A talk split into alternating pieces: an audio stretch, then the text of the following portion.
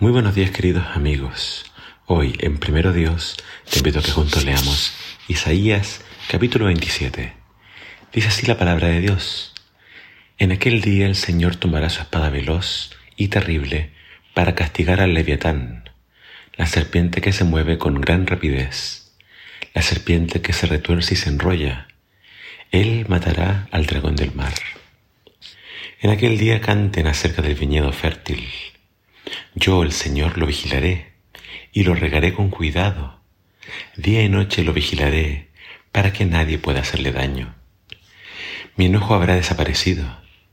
Si encuentro zarzas y espinos en crecimiento, los atacaré, los quemaré, a menos que vuelvan a mí en busca de ayuda, que se reconcilien conmigo.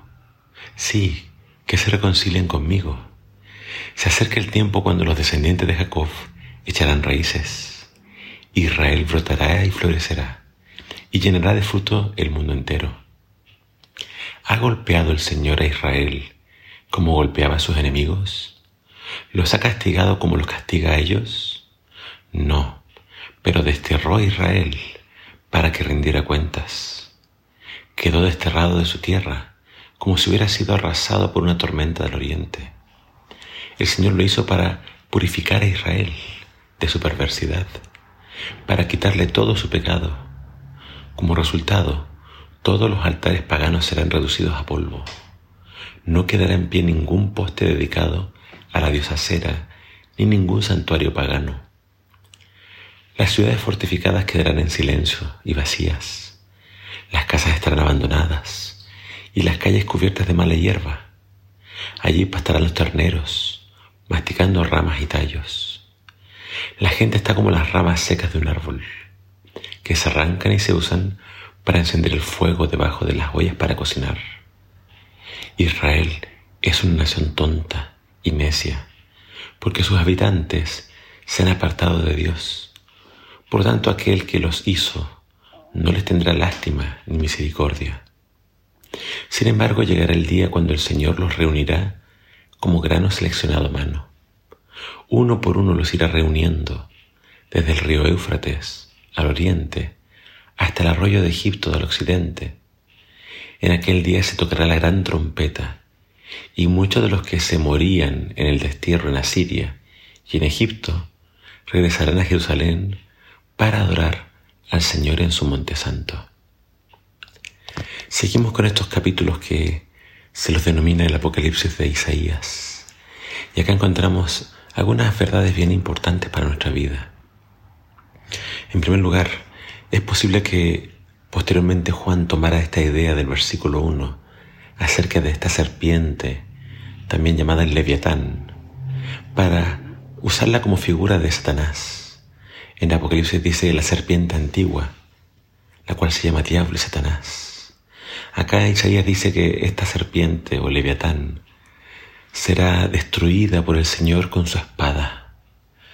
Entonces, Satanás, este ángel que se rebeló contra Dios, el que comenzó todo, el que engañó a Adán y Eva, el gran enemigo de las almas y del Señor, será un enemigo que Dios mismo va a destruir en el día final, en aquel día. Recuérdalo, siempre cuando Isaías habla de aquel día se refiere al día final, al día del juicio final. En aquel día también dice, canten acerca del viñedo, se refiere a Israel. Dios lo cuidará. Entonces, comienza hablando del cuidado que Dios tendrá de Israel. Pero lo cierto es que antes de esta etapa final de, de donde Dios cuidará personalmente a Israel, habla, habla del castigo.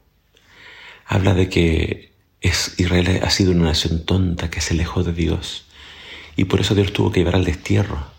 Y el castigo que fue el destierro en Babilonia eh, tenía un propósito. Dice acá que ese castigo fue para eliminar de Israel el pecado, eliminar de Israel el culto a Cera y a otros dioses paganos. Entonces, eh, el castigo de Dios tuvo su razón de ser. Pero después del castigo, dice Israel quedará purificado y yo los voy a plantar echarán raíces, florecerán y llenarán el mundo de su fruto. Eso es lo que Dios desea para nosotros. Dios desea que nosotros demos mucho fruto. Pero para que demos fruto Dios tiene que eliminar, cortar de nosotros toda idolatría y todo aquello que realmente nos aleja de Dios. El llamado de Dios es vuelvan a mí, hagamos las paces y yo los voy a perdonar. Yo no quiero el castigo de mi pueblo ni de nadie, pero tienen que volverse a mí. Entonces, ¿qué es necedad? Necedad es alejarse de Dios. Necedad es vivir sin Dios. Y a todos aquellos que vivan sin Dios o lejos de Él, solo se puede esperar el castigo. Y la promesa final de Dios es, yo los voy a recoger, yo los voy a traer de vuelta. Eso es lo que el Señor desea para ti, que estés cerca de Él. El deseo de Dios y el plan que Él tiene para tu vida es que tú lo adores, que tú estés en íntima comunión con Él. Por lo tanto, si has estado lejos, si te has alejado, si las preocupaciones o la actividad de esta tierra, de este mundo, te ha consumido y ya no tienes energía o tiempo para Dios, recapacita, porque si te alejas demasiado, puede que después para ti se te haga muy difícil volver. Regresa ahora mientras hay tiempo, no sea que después la única solución para ti sea el castigo. Que el Señor te bendiga.